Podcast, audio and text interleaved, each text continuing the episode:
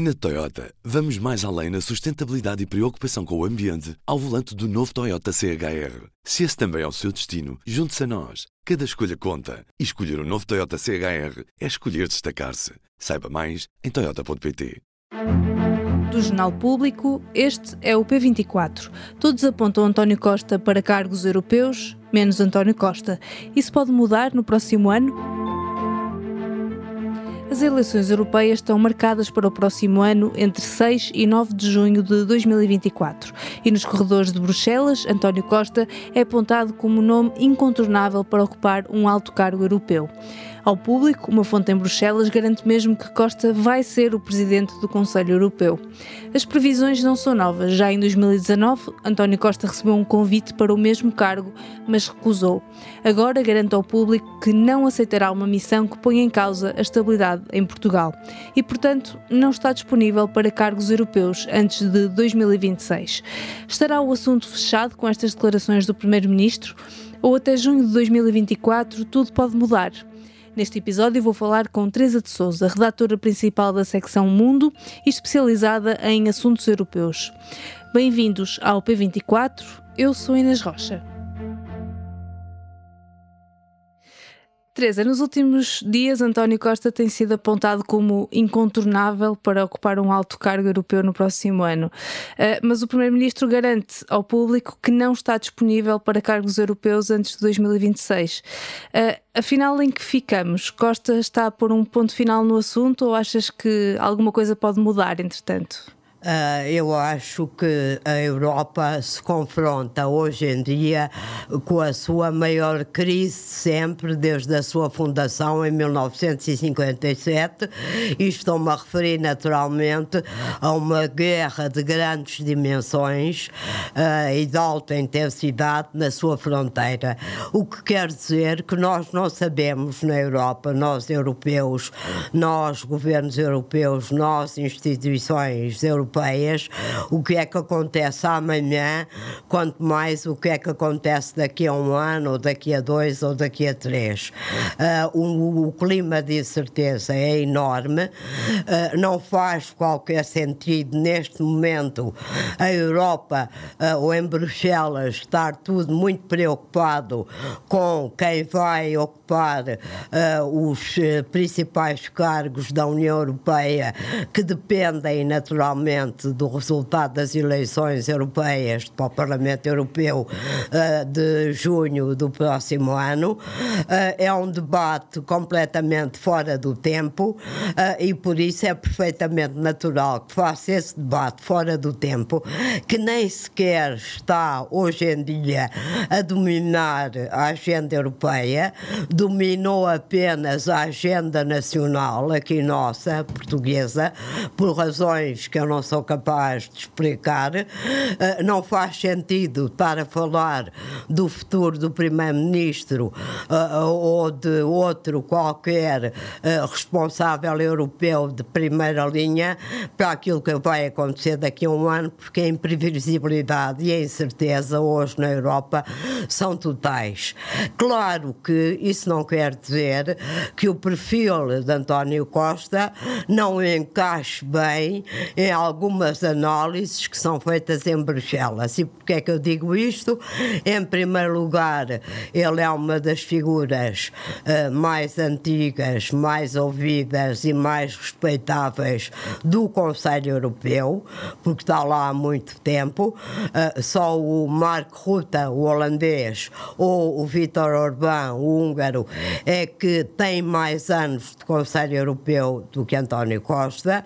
É muito bem visto visto pelos seus pares, porque tem, ao longo das várias crises europeias, tido sempre um papel de encontrar consensos entre posições antagónicas ou diferentes entre os vários Estados-membros, o que não é fácil numa Europa que funciona com 27 países diferentes, eh, porque uh, van der Leyen, que vai de certeza absoluta continuar na Comissão, porque tem sido uma excelente presidente da Comissão. É, é de um país do Norte, é de um país grande, é de um país uh, rico, é do centro-direita europeia uh, e António Costa é de um país pequeno médio do Sul do Partido Socialista e na Europa é sempre preciso uh, alguma espécie de equilíbrios entre quem uh, ocupa os, os, cargos principais, uh, portanto, o Presidente da Comissão e o Presidente do Conselho Europeu. António Costa tem esse perfil, tem essa experiência, tem uma visão muito clara sobre o futuro da Europa, mas o debate neste momento é completamente extemporâneo e não se esperaria nunca que o Primeiro-Ministro fosse, fosse dizer, nesta altura dos acontecimentos, que está a pensar ir para Bruxelas.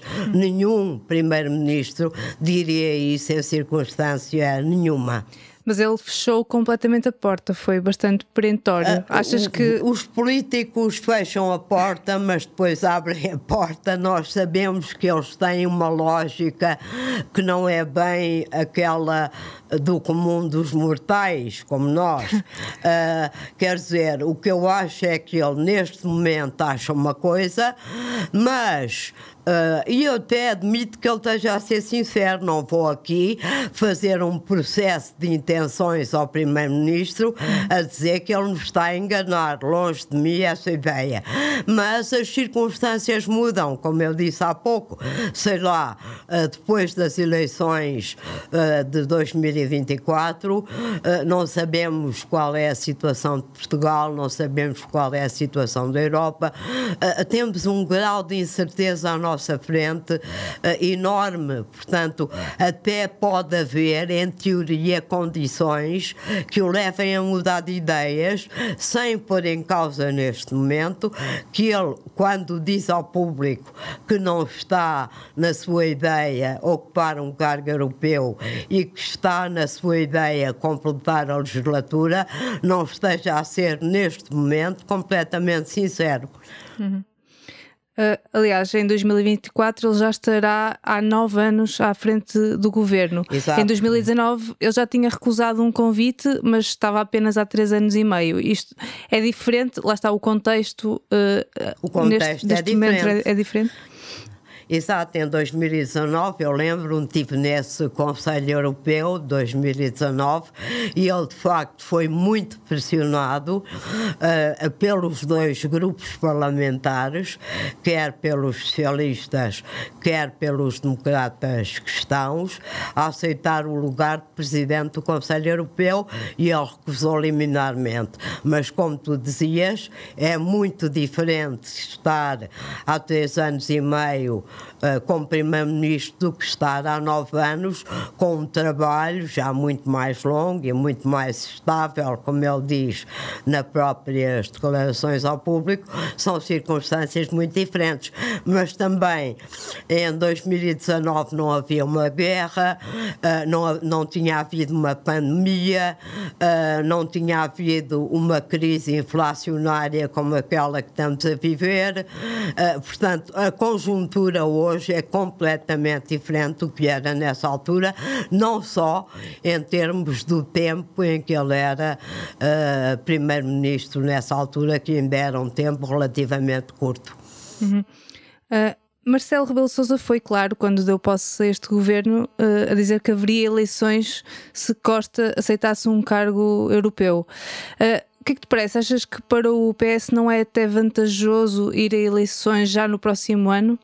Uh, depende de muita coisa. Primeiro, o presidente diz isso, mas nós sabemos que o presidente é capaz de dizer uma coisa e dizer a coisa contrária algum tempo depois. Ouvimos-lo falar em dissolução da Assembleia da República durante não sei quantos meses recentemente e depois ouvimos-lo dizer que a questão da dissolução estava completamente afastada. Portanto, há aqui sempre alguma alguma prudência na interpretação uh, das afirmações do presidente que variam bastante. Uh, em relação a, a, isso, à questão que tu pões, uh, o, o, país está a ter um crescimento económico uh, muito acima uh, da média europeia e está a ser muito valorizado por causa disso. Estamos com um desemprego muito baixo, o que é bom. como já percebemos, o governo vai terminar o ano 2003, 2023 com um excedente orçamental não é? Uh, isso quer dizer que em 2024, ou seja, na preparação do orçamento para 2024, que começa a ser debatido na Assembleia em outubro deste ano, tem margem de manobra para descer impostos, para aumentar os funcionários públicos, uh, para investir mais uh, nos serviços fundamentais para a população, como é a saúde, a educação, etc. E, portanto, é fácil para nós imaginarmos uma conjuntura de 2024 que até seja favorável a eleições. Uh, e a eleições em que o Partido Socialista, que, que o Partido Socialista disputaria em condições económicas razoavelmente favoráveis. Portanto, até essa ameaça, entre aspas, do Presidente uh, não pode não, não, não tem o efeito de bomba atómica uh, sobre uma decisão futura do Primeiro-Ministro e do Partido Socialista. E o que é certo é que muita gente está a tentar uh, preparar terreno para tal, mas vamos esperar então o, o desfecho. Uh, muito obrigada, Teresa. Obrigada eu. Esta terça-feira, no público, contamos-lhe os últimos desenvolvimentos da guerra Rússia-Ucrânia após a rebelião do grupo Wagner e olhamos também para o mercado do arrendamento em Portugal. Um terço das pessoas que pagam renda tem uma taxa de esforço superior a 40%. Leia o artigo na versão impressa ou em público.pt. A edição deste episódio foi feita por mim, Inês Rocha. A música é da Ana Marcos Maia. Tenham um bom dia e até amanhã.